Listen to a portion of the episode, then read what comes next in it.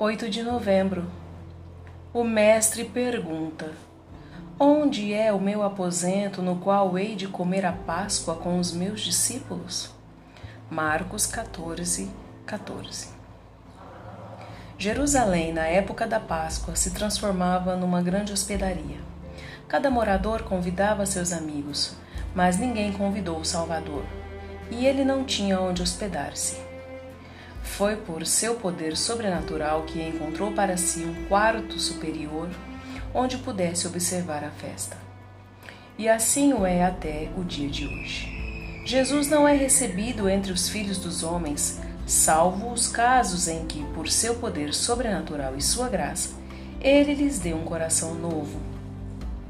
Todas as portas se abrem para o príncipe das trevas, mas Jesus precisa sempre abrir caminho para si ou hospedar-se nas ruas.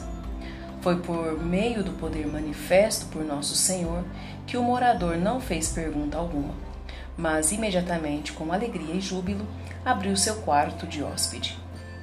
Quem ele era e o que fazia, não sabemos, mas ele prontamente aceitou a honra que o Redentor propôs lhe conferir. Da mesma forma, pode-se descobrir aqueles que são os escolhidos do Senhor e aqueles que não são.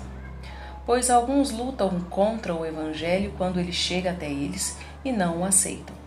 Mas quando os homens o recebem sem restrições, é uma indicação certa de que há uma obra secreta acontecendo em sua alma e de que Deus os escolheu para a vida eterna. Caro leitor, você está disposto a receber Cristo? Então, não há dificuldade no caminho. Jesus será seu convidado.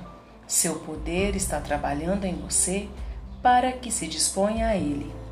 Que honra receber o Filho de Deus.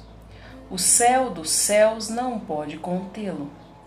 E ainda assim, ele aceita fazer morada em nosso coração.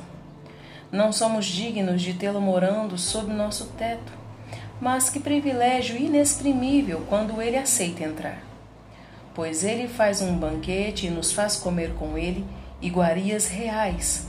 Nos sentamos à mesa de um banquete cujos alimentos são imortais e concedem imortalidade àqueles que deles se alimentam. Bendito entre os filhos de Adão é aquele que recebe o anjo do Senhor. Devocionais Charles Spurgeon